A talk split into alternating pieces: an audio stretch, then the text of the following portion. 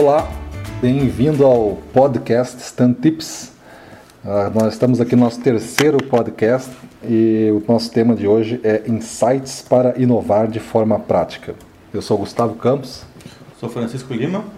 E nós estamos trazendo para a noite de hoje o, alguns livros. Um primeiro que a gente vai apresentar se chama de Inovação como Rotina: Como ajudar seus colaboradores a transformar ideias criativas em realidade.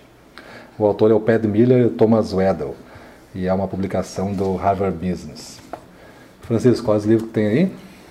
O uh, Ten Types of Innovation, que é um livro uh, de conteúdo de uma, de uma consultoria chamada Dublin, que é bem, bem interessante.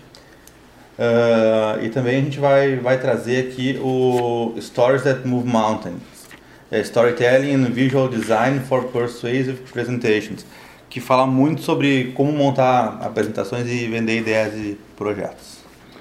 Legal. Então, com esses livros de hoje, a gente vai tentar então desenvolver a ideia para vocês de insights para inovar de forma prática. E, e, e, esses livros nós estudamos aqui antes e resolvemos separá-los em duas, duas etapas esse podcast. A primeira parte dele vai demorar uns 15, 20 minutos. A gente vai falar mais dos comportamentos que geram inovação. E aí na segunda parte da, do nosso podcast a gente vai falar então dos tipos de inovação possíveis que esses comportamentos poderiam alavancar e se beneficiar. E para iniciar a gente separou algumas perguntinhas então, já puxando o assunto de comportamentos, né? E uma das primeiras perguntas que nos provoca um pouco é: temos a chance de inovar ou é coisa para poucos, né? Será que a inovação ela é ampla? Qualquer um pode inovar ou inovação é mesmo coisa para cientista, laboratório, jaleco branco? O que, que tu acha, Francisco? Eu acho que todo mundo inova. Acho que as pessoas inovam e às vezes não se dão conta ou às vezes não são reconhecidas uhum. dentro, da, dentro de casa ou dentro das, das empresas. Assim. A gente vê pessoas com, com, essa, com essa vontade de mudar, com, com essa vontade de questionar. Né? A gente vê às vezes que as empresas elas não estão preparadas para isso. Então, acho que nascemos inovadores e às vezes somos inibidos. Sim.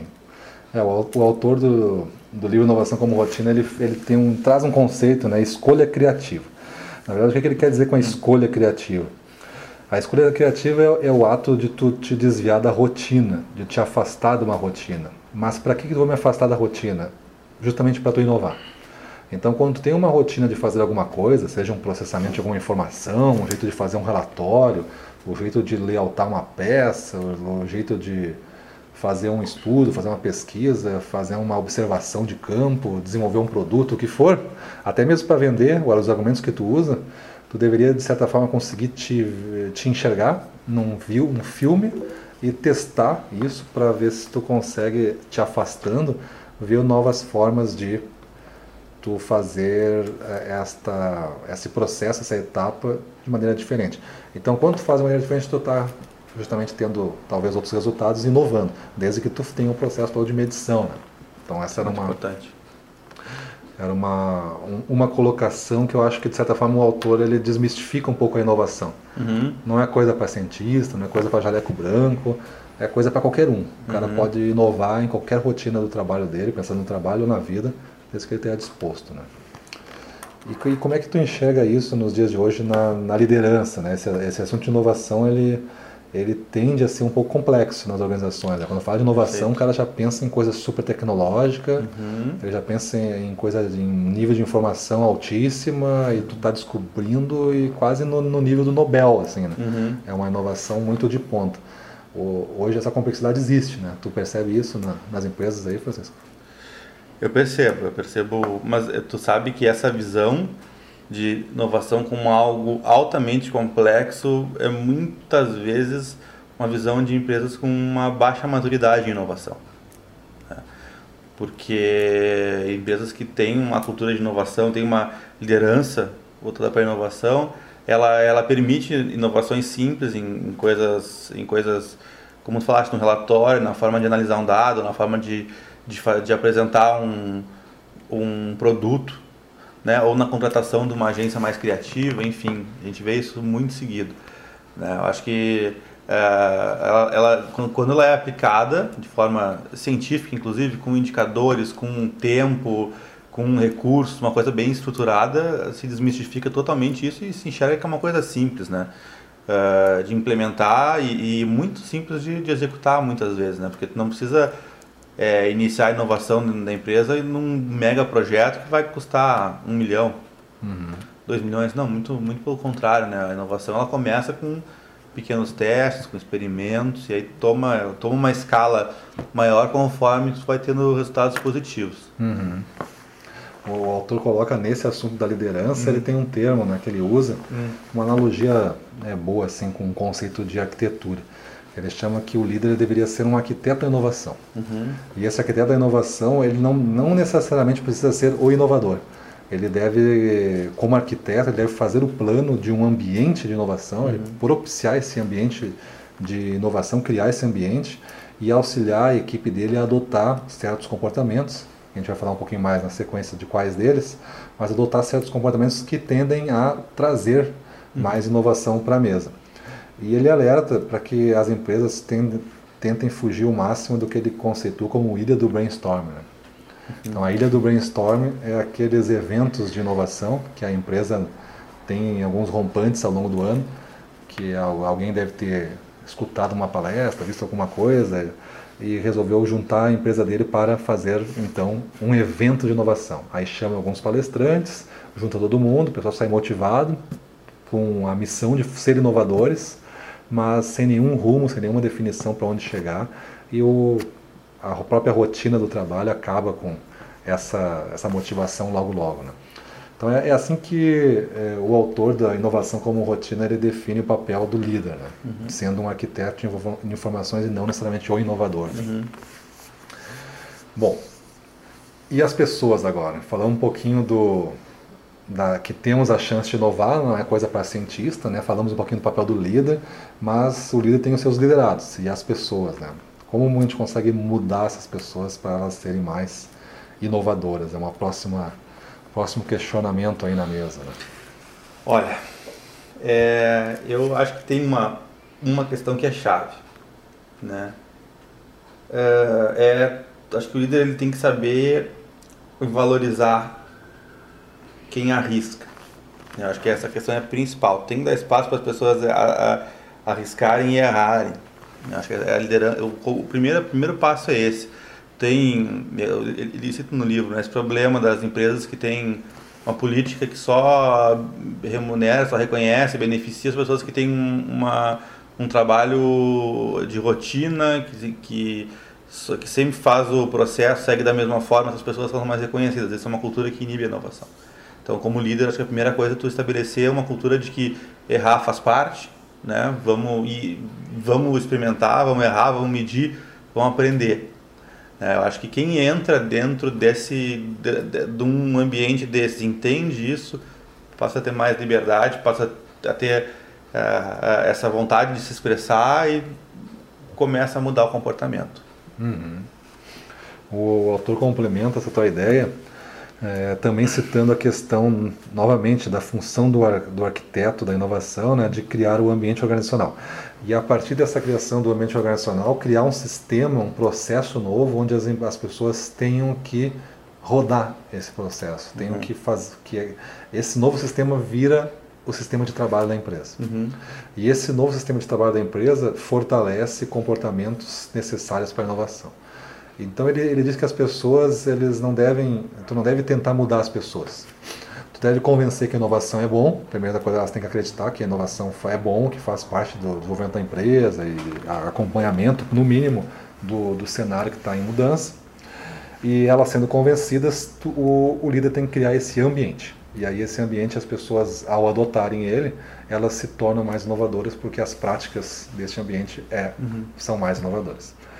Então, ele, é, é, essa arquitetura de comportamentos que ele apresenta, muito ele tirou essa ideia de um livro que ele cita pouquinho, mas ele chama do livro Influencer, que é o influenciador, se a gente fosse traduzir aqui, né? Que ele fala que num processo qualquer existem sub, subcomportamentos que sustentam esse processo. E num processo de inovação também vão existir subcomportamentos que sustentam esse processo de inovação. E, e, esses subcomportamentos eles não têm o mesmo peso, eles não têm a mesma importância. Alguns deles são muito mais importantes do que o outro para o resultado final. Uhum. E de certa forma, o livro trata de tentar reduzir as práticas e os comportamentos que tu deve adotar para 5 mais 1. Um. Ele tem uma fórmula: 5 mais 1 um comportamentos uhum. necessários para a inovação. Então, em vez de tu focar em qualquer outro tipo de inovação, de comportamento para gerar essa inovação, ele te dá uma certa fórmula e uma tranquilidade de ter feito uma pesquisa extensa e descoberto quais são os 5 mais 1 comportamentos que geram então a inovação. E assim ele apresenta. Quais são esses comportamentos? Bom, aí ele define é, nesta ordem. Né? O primeiro é focar, seria o primeiro comportamento, vamos falar um pouquinho depois. Uhum. Conectar, o segundo comportamento. Ajustar, o terceiro. Selecionar, o quarto. Tem um comportamento que ele não adotou a palavra em português, ele deixou stealth storm. Uhum. Deixou assim mesmo, vamos explicar depois o que, que é. E o último, persistir que ficaria, vamos dizer que fosse no centro dessa, uhum. dessa roda de cinco comportamentos, o centro seria então persistir. Uhum. E assim ele, ele define os cinco mais um comportamentos da inovação, que são padrões vitais de comportamento que todos esses líderes devem fomentar nos seus colaboradores para torná-los mais inovadores. Então Perfeito. é assim que ele, ele define. Né? que achas? Vamos falar de um por um, um pouquinho, rápido? Claro. É, temos tempo aí, a gente prometeu uns 20 minutos da primeira parte, vamos falar um pouquinho do foco então. É interessante que quando a gente fala de criatividade, a gente já abordou, abordou isso nos primeiros podcasts aqui do Stanley Podcast, e a gente falou de criatividade. E, e, o autor começa já logo num certo mito, né? Ele fala que o foco é bem mais importante que a liberdade. Então, quando a gente fala de pessoas criativas, a gente quase que associa a liberdade, né? uhum. né? deixar a pessoa livre de pressão, livre de horário e tal. E ele diz assim que não é a pressão e não é nem o horário, mas é o foco. Então ele fala que o foco é mais importante que a liberdade. É, eu, eu acho que isso é muito importante porque é, uma coisa é, é o que que tem que ser feito, outra coisa é como. Né? O foco define o que, que tem que ser feito. Né? E, aí, e aí, a partir do que, que tem que ser feito, que é o objetivo da empresa, o objetivo de mudança, o desafio, isso, isso tem que estar claro para todo mundo, para que eh, se torne algo, algo estratégico, algo na agenda da empresa. Eu acho que a liberdade ela começa no como. Né? E aí cada empresa vai definir o, o nível de liberdade que vai dar né? para as equipes. Então ela pode jogar o, o objetivo e deixar as equipes gerirem e descobrirem a melhor forma, por exemplo. Tu tem liberdade Uhum. Né? Mas tu está cumprindo uma agenda. Não é, não é uma ideia que tu teve que daqui a pouco está desalinhado da, da, estratégia da empresa, está desalinhado ao mercado. Né? Uhum. Então acho que o, o, foco tem muito isso, deixar todo mundo na mesma página do que tem que ser feito. Sim. É, ele, ele enfatiza bastante essa questão do, do alinhamento do, do, do, arquiteto de inovação e o esforço que ele deve ter uhum. para alinhar esses, anseios né, desse trem que tu está botando agora no trilho de inovação no caminho certos objetivos estratégicos da empresa. Uhum. Então tem que ter um vínculo. Os objetivos da estratégia da empresa são esses e nós temos o programas de inovação que alimentam esses objetivos, né? Uhum. Programas ele coloca. A gente vai ver na sequência que é importante também ter mais de um programa, né? dividir Perfeito. o risco, fazer mais uhum. inovação do que uma, uma principal. Então o foco, em linhas gerais, essas são as duas principais ideias que o autor coloca nesse nosso pequeno resumo aqui a liberdade, né? O foco é mais importante que a liberdade uhum. e esse foco se consegue com o alinhamento então dos objetivos estratégicos e dos, e dos projetos de, uhum. de inovação que tu tem. Perfeito. Então esse é o primeiro comportamento. O segundo já fala de conectar. Uhum. Então seriam o que a palavra mesmo diz, como que a gente amplia as conexões desse nosso nesse nossa equipe né, de inovação. Uhum. E ele coloca que as boas ideias elas tendem a surgir de fora, ou seja, elas tendem a, a fugir das fontes usuais de consulta. Então, quando ele fala de fora, não significa que é uma pessoa de fora que vai trazer a ideia. Pode até ser. Mas são fontes de consultas de fora, uhum. as, não as que tu está tradicionalmente acostumado a olhar. E essa combinação, ou essa recombinação uhum. criativa, faz com que aumente o poder da inovação nessa fase. Eu acho que tem muito a ver com o que a gente falou de aumentar o repertório das pessoas, né? Da equipe. É, combinar é, é, é buscar outras empresas, é buscar uma consultoria, é fazer um curso. Aí sim entra um, um curso diferente, específico, voltado para o desafio, claro, né? Se tu tem, se teu problema é algo de engenharia, não adianta tu colocar a pessoa a fazer um curso criatividade, não, isso não vai, não vai resolver teu problema, o que vai resolver é tu aprofundar numa questão de engenharia através de, de, de outras fontes, né? Uh, buscar empresas parceiras também, uh, outras, outras iniciativas como de Open Innovation, junto com universidades, acho que são todas formas de combinar, Uhum. né, que trazem, trazem esse, esse, esse ar novo, esse fôlego, né? Sim. É, esses movimentos de cocriação, né, onde Isso. tu e o teu cliente, às vezes, ou tu e o teu fornecedor compartilham Isso. de um mesmo problema Uhum. e esse problema que é, vai ser resolvido na cadeia para frente, né? Vocês resolvem então em Isso. conjunto. Uhum. Então estão cocriando o valor, né? Estão Uhum. cocriando uma, uma solução nova. E acho que isso amplia as conexões. E ele dá, ele vai um pouquinho mais longe, assim, né? Quando ele fala de, é, de conexões, ele, ele até classifica essas conexões em algum, em três, na verdade, três esferas aqui que podem surgir.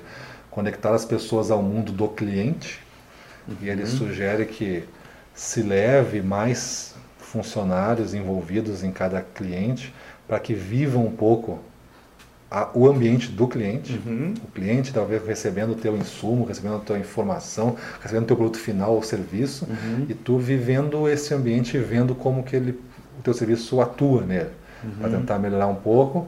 Ele fala da segundo tipo de conex- de conexão, que é conectar as pessoas aos seus colegas. Então ele, ele sugere um pouco mais de liberdade eh, criativa, né? E a gente, a gente ver histórias assim de como que a Apple estruturou o novo prédio dela para que o centro fosse um núcleo de conexão, né? Colocando Refeitório, né? refeitório, cafeteria, banheira, tudo Uhum. mais ao centro, fazendo com que todos se deslocassem para aquele centro Uhum. e gerassem encontros casuais e conversas casuais que daqui a pouco é possível de as pessoas terem contato e arranjarem uma solução nova. E também o terceiro tipo de conexão é conectar as pessoas a mundos novos de dissociados. Aqui ele vai bem longe, né? Então foge da tua temática, foge do teu costume, foge dos teus hábitos, foge do teu conhecimento atual. Uhum. E tu tá buscando coisas que tu nunca viu. E aí tu tá bem longe do trilho, assim. Mas ele fala que tudo isso depois pode se recombinar, não seria uma perda de tempo. Uhum. Seria um esforço nessa fase de conexões, de tu ampliar essas conexões com, com o mercado. Perfeito. Bom, terceiro então, falamos do foco e falamos das conexões. O terceiro seria o ajuste, ajustar. Ele diz né, que, como a maioria das ideias não surge do zero, surge dessas conexões que a gente acabou de falar, ele também tem um, um, um mote um, que diz que as ideias não nascem perfeitas, né, elas precisam de ajustes. Uhum. Tu acha que a ideia que tu teve é perfeita, mas quando vai se colocar, se esmiuçar e colocar num plano de execução, se nota que falta muita coisa para essa ideia ser executada perfeitamente, falta muito preenchimento. E aqui que vem a parte, a parte bacana, porque é justo isso que muitas pessoas têm receio. Tem receio de dizer a ideia que tem para os demais, com medo que roube a ideia, com medo que alguém vai fazer melhor que ele, sei lá. Ele tem uma propriedade da ideia tão grande que não comunica. Então não gera conexões e não gera a possibilidade de, de ajustar, né? Com experiências, com protótipos. Enfim, nessa fase está muito ligada a tu chegar rápido a protótipos e, e modelar. É, eu acho que tá bem, isso tá, tá bem dentro do que a gente vê em, em design thinking, das, das metodologias que a, a IDEO usa de prototipagem rápida. É, eu acho que o que muito enriquece né, a ideia é a execução, é o teste, é o laboratório, né? Principalmente quando está falando em projetos que são ligados a clientes, né? Então, hoje, hoje está muito mais fácil, né? Tu tem, tem aquela, aqueles ditados da empresa que tem que, ser sempre, tem que estar sempre em beta, sempre testando de- de- dessas ideologias mais de, de- mais de contato mesmo, né? É, mas eu, eu acho que tem, tem, tem pontos bem, bem claros, assim, né? De como as, as pessoas podem eh, melhorar a, a forma de ajustar suas ideias. É, a primeira, o autor cita, né? A primeira delas é, é reformular o problema. Então, tá, mas qu- qual é meu problema? É, é, tá claro o problema? É, eu, eu tenho uma, uma forma uma forma uh, clara, eu consigo, eu consigo explicar bem o problema, tá claro para todo mundo o que, que ele significa. Né? Aí depois é, é, usar os cinco porquês famosos, cinco porquês para chegar ao problema raiz aprofundar. Né? É, outro trabalho bacana é o, é o, famoso jobs to be done, né? que é o que, que tem que ser feito, né? o problema que eu tenho que resolver, ele, ele que, que, que ele executa. Na verdade, isso é bastante importante dar uma clareza bacana, principalmente quando tu está buscando uma conexão com o consumidor ou com o usuário, isso é muito importante. E a questão de pessoas de diferentes setores, com diferentes experiências, é, ou de fora da empresa, para trazer uma visão diferente. Né? É, vai ter uma perspectiva um pouco diferente, inclusive para tu já ter, é, complementar a ideia antes de botar ela na rua, antes de, uhum. de testar. Essa, essa é uma das, das maneiras que Isso. ele cita né, de ajudar as pessoas a melhorar uhum. suas ideias, nessa uhum. fase de ajuste. Né? A segunda já é testar realmente a solução. Isso. Que aí vem aquela parte do, do protótipo, né, de ter uhum. um feedback rápido e frequente das, da tua ideia uhum. e, e aceitar essas críticas construtivas, uhum. que muitas pessoas, pais de ideias, vamos dizer uhum. assim, ou mães de ideias, é, tende a não aceitar uma crítica, né? Uhum. Acha que a pessoa está colocando dificuldade, colocando obstáculo, não enxerga como uma crítica positiva, uhum. né? Tem uma, uma, coisa que é muito importante, né? Que, que dentro desse livro pela primeira vez aparece de uma forma muito clara, que é assim, como é importante testar é, logo, e, porque tem um fator psicológico, né? Quanto mais perto tu tá da implementação, do fim, ou de ter um resultado, mais difícil é uma crítica. Então, se desde o começo tu começa a, a testar e criticar, tu tá mais tranquilo porque tu vê uma evolução e tu não, não, não depende daquilo dar certo naquele momento. Então, assim, quanto mais cedo testar, quanto mais as pessoas derem opinião, vai ser melhor para quem está fazendo, ela vai estar tá mais tranquila, porque dá tempo de implementar uma ideia nova, dá, dá tempo de, de pensar, não, não tinha me dado conta disso, vou fazer isso agora. Então, testar, de, testar no, no desenvolvimento de software também. Eu, eu trabalhei uh, nesse segmento há algum tempo e eu, eu, além do custo do projeto ser 100 vezes menor, testar no começo, o pessoal não testava a função no final. Eles começavam a testar antes de começar a codificar a primeira, a primeira linha do software, né? Porque eles sabem que se testar antes, tu, tu vai ter mais sucesso, vai ser um projeto mais rápido e mais econômico. Uhum. Então essa é a nossa sequência até aqui. Uhum. Primeiro foco, então tu define lá uhum. o teu problema, né? Tu aceita que o foco é mais importante que a liberdade, depois tu vai para o ajuda, depois tu vai, na verdade, para a conexão. Uhum. Então as conexões, tu amplia as conexões né, com, a, com o cliente, com os colegas e com mundos é, externos aos teus. Depois tu vai para o ajuste, tu aceita que as ideias não nascem perfeitas e tu vai buscar então essa, essa prototipagem e o entendimento do problema de forma ampla. E agora a gente está na ideia, na fase da seleção. O nosso quarto comportamento é a seleção. E dentro dessa seleção, ele fala que a maioria das ideias são ruins. Então a gente passou lá com foco, as pessoas trouxeram projetos, esses projetos foram é, conectados, se ampliou então o poder de cada uma dessas ideias, essas ideias passaram por ajustes e no final desses ajustes ainda podem existir muitas ideias. E essas ideias vão ter que ser avaliadas. Uhum. E, e, é, e, é, um mantra do autor dizer que a maioria das ideias são ruins mesmo, que a gente tem que dominar a disciplina de filtrar essas ideias. Aí ele coloca mais ou menos quatro passos aqui rápidos para falar de seleção, que é gerir o ambiente de decisão. Então, ele, ele considera o termo de gatekeepers. Uhum. Esses gatekeepers são as pessoas que fazem realmente a, a, essa avaliação, esse filtro, né? são esses defensores aí da, da, da, inovação, mas eles são os que mantêm essa, esse filtro um pouco mais seletivo para realmente passar um projeto bom. Né? Uhum determinar quem são os melhores é, juízes, né? Então é essa tu tem um ambiente de decisão e dentro desse ambiente de decisão tu tem os melhores juízes, que é essa composição de desses gatekeepers para fazer Perfeito. parte da avaliação. Depois tu tem os critérios de avaliação, repensar os critérios, aí entra muito dos indicadores, que depois a gente vai uhum. falar um pouquinho de indicadores, e calibrar o processo regularmente. Ele acha que o processo está sempre também em inovação, ele nunca tu chega a um termo conseguir chegar a um processo de seleção de projetos de inovação ideal. Uhum. Tu tem que estar sempre modelando ele, não se acostumar Perfeito. com nenhum desses. Então essa é a etapa de, de seleção em linhas gerais. Né? Uhum. Depois tem a famosa Stealth Storm. Uhum. Né? Como as pessoas navegam na política da inovação. Então, é, esse termo Stealth Storm que ele não quis traduzir, na verdade, é, ele fala que exige das pessoas a conscientização da cultura e da política empresarial. Algumas empresas são mais propensas à inovação, outras bem mais fechadas. Uhum. E seria a função do arquiteto da inovação abrir caminhos, abrir caminhos e facilitar o processo para suas equipes e para os seus projetos avançarem uhum. dentro do, da cadeia decisória. Então essa era uh, basicamente o Stealth Storm em ação, né? É, eu acho que aí tem, acho que a maior parte da esse primeiro, esse primeiro, esses primeiros pontos que a gente falou, esses primeiros, é, eles são muito claros. Eu acho que é, a inovação ela não, ela não naufraga nesses pontos. Eu acho que a inovação naufraga muitas vezes aqui. Na hora de tu ter alguém com influência, que saiba buscar um patrocinador, que saiba a hora certa de apresentar um projeto, né? Porque é, a gente vê é, essa dificuldade, essa, essa inovação que, que é, forçar, é forçada muitas vezes ela não, não tem o, a, a compra pela diretoria, pelos acionistas. Acho que esse trabalho é bem importante, saber costurar bem né, é.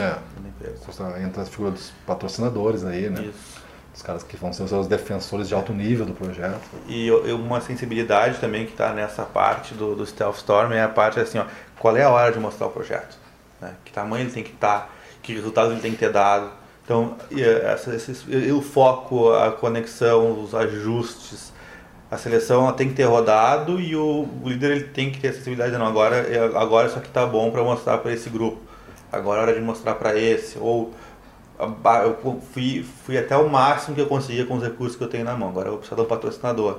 Então tá, tá bom para mostrar para o patrocinador. Isso é outra coisa muito importante também. Uhum. Né? Achar o ponto uhum. de revelar realmente o, processo. Sim. Então esses foram os cinco comportamentos: uhum. focar, conectar, ajustar, selecionar e o stealth storm. Uhum. E ele coloca cinco mais um, que o núcleo dessa dessa célula aí seria o persistir, que seria a função então do, do arquiteto de, de informação fazer com que todos na equipe né, persistam na implantação dos cinco comportamentos, mesmo na ausência do arquiteto. Então ele deixa bem claro que deveria ser uma realmente uma cultura a ser uhum. vivida e não uma obrigação a ser cumprida, e que essa obrigação deveria ser cumprida na presença de um chefe que controlaria. Então ele, ele quer desenvolver realmente uma cultura, como o livro diz, uma inovação com uma rotina de trabalho, implantando então os 5 mais 1 comportamentos. E o livro, é, a gente indica o livro, né? depois vocês podem ver o, o review que a gente fez, mas ele é um livro bem recente, é um livro de. A edição brasileira já tem de 2013 além de ser da, da Harvard Business Review, que é uma, uma editora consagrada, realmente os autores conseguiram fazer desse livro algo simples para o assunto inovação. E ele trabalha cada um desses comportamentos num capítulo separado, dando muito mais exemplos de como fazer e sugerindo ideias. Então é, é, é quase que um manual né, de como tu fazer a inovação virar rotina na tua empresa é, no passo a passo. É né? um livro fácil de ler Lá com as suas 216 páginas, mas bem facinho de ler. Então aqui no Instant Tips a gente um, recomenda é, fortemente esse livro aí. Bom, continuando nosso podcast agora, na segunda parte, vamos falar um pouquinho de como que esses 5 mais 1 comportamentos podem ajudar o processo de inovação. E para isso a gente tem que saber que existem diversos tipos de inovação. E para isso tem uma sugestão interessante de, de teoria de biografia, né? Isso, que é o, que é o, nosso, outro, o nosso outro livro, que é o, são os 10 tipos de inovação. É muito interessante, o, o livro ele, ele, é baseado em estudos, né, de uma larga, larga experiência dos autores na Deloitte. Então os autores saíram da Deloitte, uma, uma consultoria, né, consultoria famosa, famosa uhum. e abriram a deles. E esse livro é assinado por. Esse, esse método é patenteado por essa consultoria. A deles. Deles, isso que é a Dublin. A Dublin. Isso. Eu não, não conhecia essa consultoria. Uhum. E, e, eles, eles trazem questões bem, bem, bem pontuais. Assim, primeiro, a maior parte, quando tu fala inovação, as pessoas pensam em produto. Né? E produto é um tipo de inovação. Eles trazem mais nove. Né? Quais são elas? É, primeiro, a gente tem que entender que é, eles, ele, tu pode dividir, ele divide a empresa em, em três pontos, assim, que é inovação na configuração da empresa, né, que é a, a forma como ela é estruturada. Depois pode inovar na oferta, que é o teu produto, e depois na experiência que os consumidores têm com a empresa. Uh, então, assim, como é que tu pode inovar na primeira parte, na configuração? Eles falam primeiramente no, do modelo de, de receita, né, como é que a empresa faz dinheiro.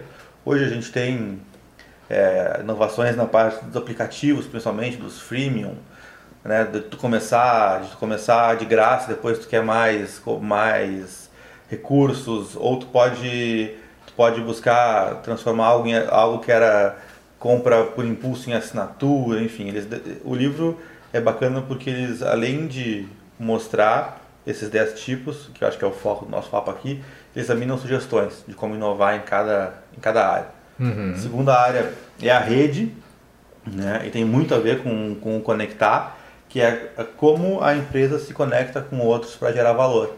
Então, realmente, tem uma parceria de Open Innovation, tu tem uma parceria com um fornecedor teu, né? Por quê? Porque essa rede, né, que faz parte da cadeia de produção, uhum. ela pode ser muito se beneficiar muito de novas, de uma configuração nova e de conexões novas. A estrutura da empresa, então tem a ver com a equipe, tem a ver com as máquinas que tu usa, teu processo de da organização física, né? Talvez inovar isso. Eh, tem documentários bem legais sobre arquitetura e sobre como as empresas ganham mais produtividade com uma arquitetura diferenciada, por exemplo. Isso é uma inovação né, dentro dessa estrutura. Os processos, né? Para serviço é muito importante, então dentro da configuração da empresa ter processos únicos e diferenciados também podem gerar inovação. Né? Deixa eu ver se hum. até para a gente fazer um resumo aqui. Hum. Tu falaste que tem três grandes grupos, grupos para tu inovar. Uhum. O primeiro seria a configuração da empresa, que são configurações, que, que é os quatro que a gente acabou de falar. Isso. Que é o modelo de lucro ali, né? Isso. A rede, rede estrutura, estrutura, e, e processo. processo. Isso. E o autor, para cada um desses tipos de configurações, ele Isso. dá vários exemplos do que pode ser feito. Isso. Na verdade, acho que são umas centenas de exemplos Tem por cada um. Tem exemplos, exatamente. É, ele, exatamente. Ele realmente dá a, ele dá a receita da bula dá. de como tu fazer cada Isso. um deles. Isso, como, pode... como, como, avaliar, inclusive como avaliar. Tipo, meu modelo de negócio, ele tá, eu quero inovar em tal, eu quero inovar na configuração. Que combinações eu posso fazer né, dentro disso aqui e como é que o mercado, a indústria tem que estar. Tá. Eles têm, mostram análises de indústrias, né, de segmentos. A indústria do calçado ela funciona assim, nos últimos 10 anos as empresas elas têm inovado dessa forma. Então te mostra caminhos para inovar, realmente te, te distanciando da concorrência. Né? Ele, ele, mostra como faz esse tipo de, de análise. Sim, ótimo então. Uhum. Aí tu estava falando agora do segundo grupo, tu iniciar é o segundo grupo, isso, né? que é a oferta. Que é, oferta. É, que é a performance do produto, que é, é o que é, normalmente se, se inova, que é num atributo novo, né? Uhum. É, ou um, um, um, sistema de produtos, né? Que aí é tu criar novos produtos ou ser, uh, criar novos produtos que se agreguem a esse teu produto atual, gerando uma, uma combinação de valor nova. Né? Entendi. Seria tipo a Nike com a Apple Sim. se combinando e fazendo um sistema Isso. de produtos para corrida e todo é. aquele sistema lá de, de acompanhamento da tua performance e aquela comunidade toda que se criou. Isso, ou tuning de carro também. Né? tuning de carro. É, porque é um carro que depois as pessoas começam a criar peças. Personalizem. Isso, o carro, aí esse é o carro porque tem essa, tu criou um carro que é fácil de modificar, né? Tu cria uma cultura em volta do carro, enfim. Uhum. Depois experiência. Né? Experiência é o terceiro é o grupo. terceiro grupo e o último. E o último.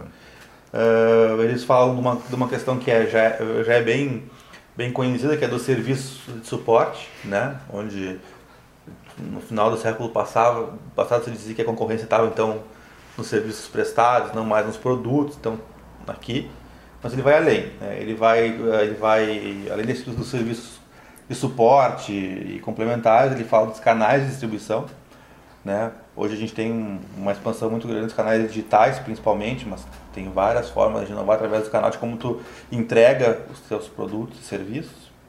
Uhum. Marca, né? Também se fala bastante do branding, de como é que, como é que é essa interação, que valores tu passa, né? E, por último, o engajamento dos consumidores, né? Que é o É, como, que é, como é que a comunidade, se existe uma comunidade ao redor do teu produto e serviço, como é que tu cria isso e, e dentro dessa comunidade tem os advogados que defendem, tem os, os entusiastas, tem como, como é que isso se cria. Então, isso é muito importante também. Hoje, principalmente quando fala em redes sociais e, e marketing digital, a questão de engajamento ele ganha uma proporção muito grande, né? Porque antes tu tinha um cliente fiel que que o lançamento é contigo. Hoje esse, esse cliente tem uma exposição uhum. muito grande também. Então esse foi o terceiro grupo, né? Uhum. Resumindo aqui, configurações, uhum. tu tem quatro tipos, né? Uhum. Modelo de lucro, rede, estrutura e processos. Depois uhum. tu tem a oferta, o segundo grupo, o segundo grande categoria de uhum. Que seria a performance de produto e o sistema de produto. Isso. E depois tu tem a experiência, uhum. que aí tu pode falar de serviços, de uhum. canais de marca ou de engajamento de consumidores, clientes ali. É, isso, é o, isso é o comecinho do livro, Gustavo. Seu comecinho. Tu até tu me comentaste fora da gravação aqui, eu queria que tu te registrasse, que a maior parte das inovações ela, ela não é um desses tipos, né? Ela é uma quanto mais combinado entre todas, isso, mais forte é, né? Isso. É, ele, é, ele fala assim, ele desmistifica inclusive alguns cases de inovação, né? Ele, ele traz, ele aprofunda de forma bem interessante o case da Ford. Né? É legal para exemplificar. As pessoas falam do, do modelo Fordista por causa do da linha de montagem. Né? Mas a, a linha de montagem foi uma, uma das questões. Né? É, o, a inovação da Ford, ela, a Ford mudou tanto o mercado, porque ela na verdade inovou em oito pontos dos dez. E ele, ele, até cria uma escala né, do, do tipo de inovação, né, do, do, do tipo de que, que, tu quer. Então assim, uh, tu pode ter uma inovação normal, né? Que tu, tu vai, tu vai, vai, vai ser uma coisa de agregar, tu vai ficar um pouco melhor do que tu é. Então tu trabalha, tu pega esses 10 e trabalha em até 3. Né? Uh, depois tu pode, ter, tu pode ter mais de 3 ali, de, de 3 a, a, a 5, né? Tu vai criar um. Tu vai, vai mudar a indústria. Né? tu vai, tu vai entrar com uma, com uma nova configuração e tu vai desafiar o status quo. Né? E se tu fizer de, de se, se, tu, se tu realmente for acima disso, for 7, 8, 9 ou 10 tipos de inovação, tu cria um novo negócio. É, tu não vai estar tá nem mais na mesma indústria que tu está agora. Tu vai estar tá criando uma, uma, nova, uma nova forma. A Ford... Tu, tu, na verdade, tu redefine as regras do jogo e cria um novo jogo. Cria um novo jogo. Exatamente. Exatamente para atender aquele mesmo público. Muitas vezes é um público novo, mas tu vai criar um, uma história nova. Antes do, do, do, pegar o da Ford, aí, eu não sei se o autor fala hum. desse modelo que eu vou trazer, mas hum. o Netflix, na verdade, redefiniu Sim. o modelo de TV por assinatura, por exemplo. Uhum, uhum. E o Netflix, como para ver, o Netflix começou com via correio, né? Via correio, né? Tu cadastrava e pedia, e alguém te entregava, era uma, uma função. Uhum. E aí, quando eles viram isso, agora, agora é, criou uma tendência né, de TV por demanda, assim, por assinatura, tanto que a HBO, é, nesse mês, uh, anunciou que vai ter serviço por assinatura também, dentro do mesmo modelo. Então, tu tem muitos seguidores desse modelo do Netflix. Né? Uhum, legal. Mas fala da Ford aí. Então, é, o principal, então assim, o que ele traz aqui, o principal, na verdade, diferencial da Ford uh, foi principalmente os canais. Né? A Ford foi a primeira indústria a ter, ter concessionários né, que compravam os carros. Então, Isso bem nos primórdios lá. Bem nos primórdios. Uhum. Quando a Ford cresceu do jeito. Então, assim, é, ela. Vamos um por um aqui, vou explicar. Primeira coisa, ela, ela, ela, ela, ela inovou no modelo de lucro, por exemplo. Né? Para ter o carro, tu tinha que pagar 50% do carro, carro adiantado. Então, organizou o fluxo de caixa. Era, antes era tudo financiamento, enfim, às vezes tinha inadimplência, gerava uma insegurança para a indústria. Depois a, a rede, a Ford, ela buscou uma integração vertical, por exemplo. A Ford, ela, ela cuidava inclusive dos fornecedores de, de borracha para os pneus. Né? Então ela tinha esse controle todo, então ela conseguia garantir um preço, um preço uh, muito baixo. Né? A estrutura dela, por exemplo, É, ela pagava 5 dólares por dia, né? É, era o dobro do que era pago. Então as pessoas que trabalhavam lá conseguiam comprar o carro.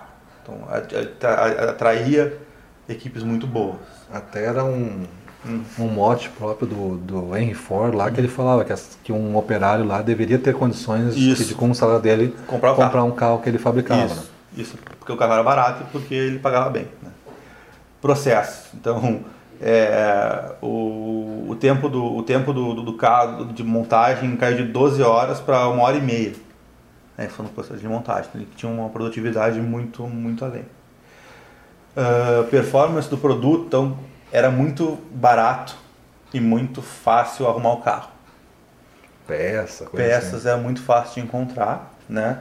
Uh, tinha um sistema de produtos muito legal, então tinha muitas customizações, podia transformar teu, teu carro num utilitário, num trator, num trenó, isso tudo já existia, né?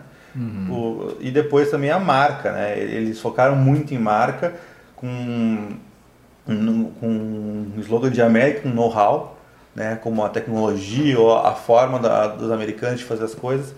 E tinha eles inclusive criaram um departamento de, de filmes, né? E aí em 1920, 2 milhões de pessoas nos Estados Unidos assistiram os filmes da Ford. É, muito, é muita gente, né? Esses filmes eram o que? Era, passava no cinema, passava. uh, exatamente. Mostrando a produção, como a é que era feita. produção e, e é carros, então eles tinham uma- um Uhum. conteúdo, burning content mesmo, conteúdo da Ford sobre carros em salas de projeção de cinema, para as pessoas assistirem. Então é muita gente atingida também. E quando se pensa na Ford, você acha que é meramente a de linha montagem. de montagem, né? Mas foram oito pontos, por isso que ele mudou. 8 pontos de 10, o cara redefiniu a indústria automobilística por muitos anos. Exatamente. E agora, se tu for ver, basicamente, esses 8 pontos virou a regra do jogo, né? Tá pronto para alguém inventar Sim. mais 8, 8 pontos e criar Exatamente. nova indústria. Exatamente. Exatamente.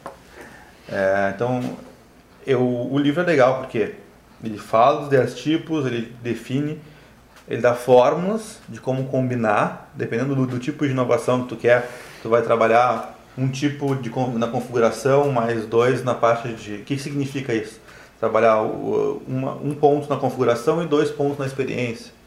E, e que resultados tu vai obter com cada tipo de inovação. É Aqui a gente não, não tem como aprofundar muito, mas é, é- o livro é bem bacana e dá vários exemplos né, de táticas ah, que eles chamam do livro de jogada de inovação. Né? Então vou dar um exemplo. Né? Tu quer criar um negócio de colaboração criativa. Então ele diz assim, para isso tu tem que inovar no processo, no serviço, na marca e no engajamento do consumidor. Ele te dá uma, uma fórmula. Uma fórmula. Uma como é que eu faço para inovar como colaboração criativa? Tá aqui. Colaboração criativa é o título dessa jogada. É, o tipo dessa jogada, de inovação. E ele te dá das 10 o que, que tu deve combinar. Isso, isso. E aí ele dá alguns tipos de. Ele, ele aprofunda um pouquinho. Então, que, que tem que fazer? Então, eu tenho que ter. Trabalhar com crowdsourcing, né? automação de processos, mais uma comunidade de usuários ou um sistema de suporte que dê um alinhamento de valores, o status de reconhecimento. Então, uma, que, como algo sustentável, ecológico, por exemplo. Ah, então, ele, ele te dá inclusive isso. Den- Dentro do, ah, dos processos, ele fala, o processo tem que ser de, de crowdsourcing. Né? E tem que automatizar ah, tudo que for possível para ter uma boa produtividade. Ele te- dá certinho o que tem que ser feito. Inclusive o tipo de inovação que tem que fazer em cada área. Isso. E esses essas livros de jogadas tem uma centena. de Centena. jogadas, Centenas de jogadas. É muito interessante. Então, o livro, na verdade, é quase uma, uma, uma bíblia de manual de, de inovação. É né? impressionante. Dá, dá para sentar tanto que dá para sentar e já sair conduzindo reuniões em cima disso aqui. Uhum. Então, a inovar. combinação dos nossos dois livros de hoje, pegando a inovação como rotina e o, e o Ten Types of Innovation, é uma combinação explosiva, assim. Sim. Tu tem o comportamento que, que é o gatilho Uhum. dessa inovação, Uhum. tu trabalha os cinco comportamentos, tu persiste numa linha Uhum. e tu tem uma, uma bíblia, um guia, um mapa com uma Uhum. linha do tesouro traçada Isso. né, para tu gerar essa, o objetivo que tu quer. Uhum. E ele já te diz qual o objetivo que tu quer, tu, ele te faz uma, quase uma Exatamente. engenharia reversa ali do ponto que tu deve seguir.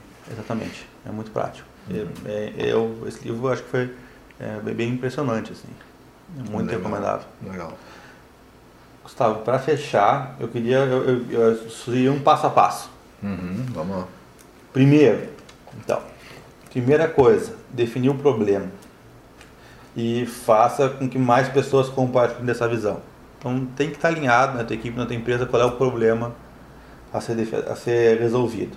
Né? Até o, o autor do Inovação como Rotina, Hum. ele sugere que cada um escreva o problema, né? Isso. Escreve o problema que a gente está vivendo aí. Uhum. Aí depois cada um lê- troca os papéis e cada um lê Uhum. o problema que recebeu do outro para ver e gera isso. Já, aí já gera um desalinhamento, né? Isso. E a partir daí tu, tu gera os pontos de alinhamento. Exatamente. Então o problema tem que estar claro para todo mundo. Depois, o segundo ponto é criar usar indicadores, né, para medir como a situação vai estar agora. Então não adianta tu querer começar um processo de inovação sem tu medir como a situação está agora. É, depois tem que começar pensando em formas de melhorar, aprimorar, resolver o problema. Aí pode juntar o 10 Types of Innovation, pode, ter um, pode ser um brainstorming, enfim, mais variadas técnicas, né? É, aí com, e- com essas ideias tu mon- monta um, um projeto simples para acompanhar o desenvolvimento da iniciativa. Né, Tem as etapas, os marcos, os marcos, os objetivos serem alcançados, aí os erros, os aprendizados. Acho que é importante ter um projeto. Isso, isso pode acontecer antes de tu apresentar para qualquer pessoa. Pode ser o teu projeto, para tu ver uma evolução, para tu te manter motivado, para a persistência acontecer. né? Depois fazer pequenos testes com recursos disponíveis, né, para avaliar a viabilidade da ideia. Daqui a tu montou o projeto, tem que começar a executar alguma coisa, né? Até para ter um material para depois apresentar. Então começar a botar, a viabilizar aquilo ali de forma simples e medir os resultados preliminares. Então isso, isso é fácil de fazer, quase em qualquer qualquer qualquer contexto, né? E tu já vai ter, ter vai ter coisas boas e ruins que aconteceram, tu já vai ter uma experiência. Por quê? Né? Porque ah, em algum momento tu vai ter que tu vai ter que apresentar isso passar adiante e ter esse esse começo desse esse projeto, esse piloto, ter um, um problema definido te dá muita segurança. Uma coisa que é importante chamar atenção aqui é nunca tratar a inovação como algo certo, né? não como uma forma. Então é muito ruim tu te comprometer com resultados exatos quando está inovando, né? É, tu pode mostrar, é muito importante tu, tu, tu mostrar o resultado que tu já teve no teu teste. Isso tu pode ter garantia. Agora, prometer que vai aumentar em 50% ou que vai cortar em 50% já é muito complicado. Começa a etapa agora, não, não sabe o que vai acontecer. Depois criar uma apresentação né, para vender o projeto, e aí não é uma apresentação de, de projeto, é uma apresentação de vendas. Né? Então ah, tem que ter, tem que mobilizar, então tem que ser algo rápido, dinâmico, e é muito importante usar storytelling. Então o que, que é isso? É criar um personagem, contar uma história, coloque essas pessoas que tu está apresentando dentro da situação que tu está querendo resolver. Isso é muito importante, né? É, aí tu tem engajamento, as pessoas compram a ideia. Se tu, tu chegar e montar uma apresentação técnica, com todos os macros, com os objetivos, não vai, não é uma, não, não não é uma venda, né? Tá pensando no projeto. Então, assim, ter essa visão é bem, bem importante.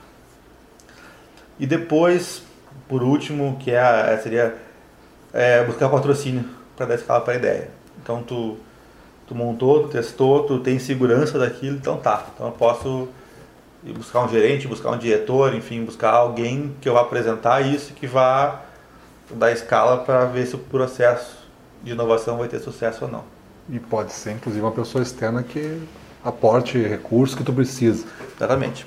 Pode ser um patrocinador de fora. Pode né? ter fora da corporação, pode, Pode, pode. Fornecedor, uma universidade, alguma coisa assim desses Pode. modelos que... Legal, então acho que a gente chegou numa, numa dupla aqui explosiva né, Uhum. para responder é, o tema desse nosso podcast, né? Uhum. Insights para inovar de forma rápida. Acho que nenhum é, ouvinte vai reclamar de adquirir essas duas obras e usar no seu dia a dia como um manual de trabalho mesmo. Uhum. Né? com Inovação certeza. como rotina e o 10 Types of Innovation, né? são livros altamente aplicáveis. Assim, bons. altamente aplicáveis. Né? E é isso que a gente busca aqui no nosso Stand Tips, é fazer review de obras, examiná-los e fazer uma análise bem crítica e, e vendo se a inovação realmente é entregue na prática. Né? Uhum. Então é isso aí, nos despedimos agora e vamos aguardar o nosso quarto podcast. Aí. Então tá bom, um abraço e até mais. Até mais.